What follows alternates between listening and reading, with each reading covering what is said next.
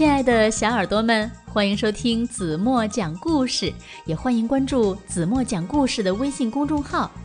今天子墨要讲的故事名字叫做《肚子里有个火车站》。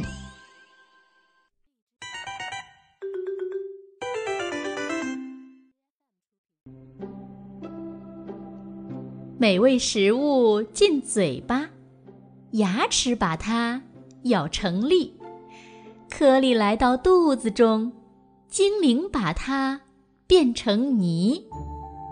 火车厢被装满了，一路飞驰不休息。肚子里的火车站，每天都在陪伴你。这个小姑娘。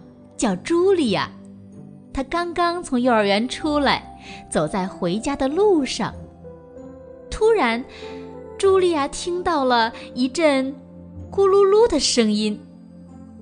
这个声音是从她的肚子里发出来的。茱莉亚不知道，她的肚子里呀有一个火车站，肚子精灵们就住在这里。他们的工作是把食物弄成泥。这会儿，小精灵们都懒洋洋地躺着，因为大家无事可做。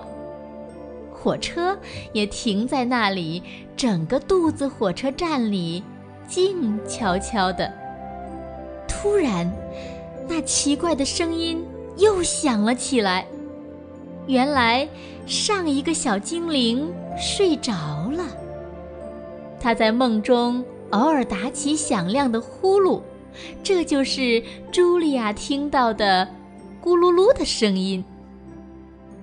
茱莉亚终于到家了，一顿美味的午餐正摆在桌子上，她开始狼吞虎咽地吃起来。很快。一大团面条通过食道掉进了肚子火车站里，小精灵们立刻醒了，从各自洞穴里爬出来，准备开始工作。他们都是一些非常勤劳的小家伙。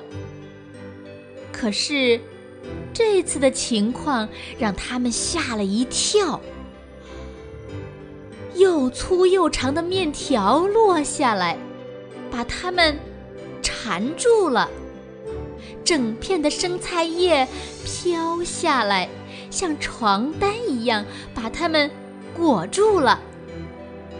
大肉块儿沉甸甸的，像石头一样四处乱滚，火车站里乱作一团，小精灵们都生气的大叫起来：“这个朱莉亚根本就没有好好嚼嘛，总是什么。”都靠我们，这些食物太大了，我们怎么办呢？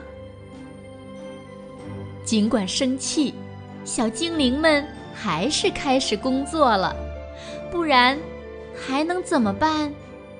火车必须准时出发，但是要把这么一大堆食物弄碎，要花很多很多时间和力气。因此，工作进展得很慢，食物越来越多，堆得像小山一样高。这时，出事了，一大块东西不偏不倚地砸到了一个小精灵的脑袋上，他立刻昏了过去。在幻觉中，他成了一名导游，带着游客在肚子火车站里参观。小精灵告诉游客们：“如果所有食物都被嚼得很碎，那落下来的就会是小段面条、小片菜叶、小块苹果和小肉丁。即使它们掉在哪个小精灵的头上，也不会把它弄疼。我们会很快地把食物装进火车车厢，还会在里面加入很多液体。”这些液体对消化非常重要。最后，我们会把液体和食物搅在一起，让它们变成泥。这个过程对我们来说特别有趣。一切都准备好，火车就可以出发了。小精灵司机会跳到火车头上，激动地等着门卫打开大门。这扇大门是通往小肠的入口。车站里空荡荡的，只剩下最后一列火车了，其他火车都装满泥出发了。没有了那么多火车，这座食物大山怎么被运走呢？小精灵们正在犯愁时，突然刮来一阵刺骨的寒风，接着，一堆雪泥状的东西从食管里呼呼地喷涌出来，它们是香草冰淇淋和巧克力奶昔。小精灵们。开始举行抗议活动，他们大声喊着口号，气呼呼地砸墙，使劲儿跺脚。这下，茱莉亚可惨了，她的肚子开始疼起来。茱莉亚生病了，因为她吃的太多太快了。终于，在小精灵们快被冻僵的时候，冰雪。开始融化了，一阵温暖的雨从天而降。原来，茱莉亚正躺在床上喝热水，她的肚子上还放了一个热水袋。过了很长时间，一列列火车才返回了肚子火车站。此时，它们已经被卸空了，小精灵们。把剩下的食物装进车厢，大山慢慢的消失了。小精灵们现在又可以休息、玩耍和美美的睡觉了。茱莉亚感觉好多了，她的肚子不疼了，高兴的翻了许多跟头。肚子火车站里的小精灵们觉得好像坐上了过山车。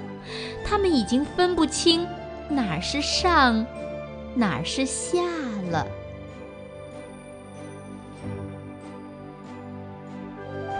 好了，亲爱的小耳朵们，今天的故事子墨就为大家讲到这里了。那这个好听的绘本故事是一个叫隋唐的小朋友推荐给子墨的。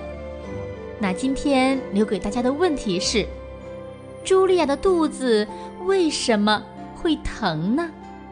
如果你们知道正确答案，那就在评论区给子墨留言吧。明天晚上八点半，子墨还会在这里用好听的故事等你哦。现在呢，请小朋友们闭上眼睛，一起进入甜甜的梦乡吧。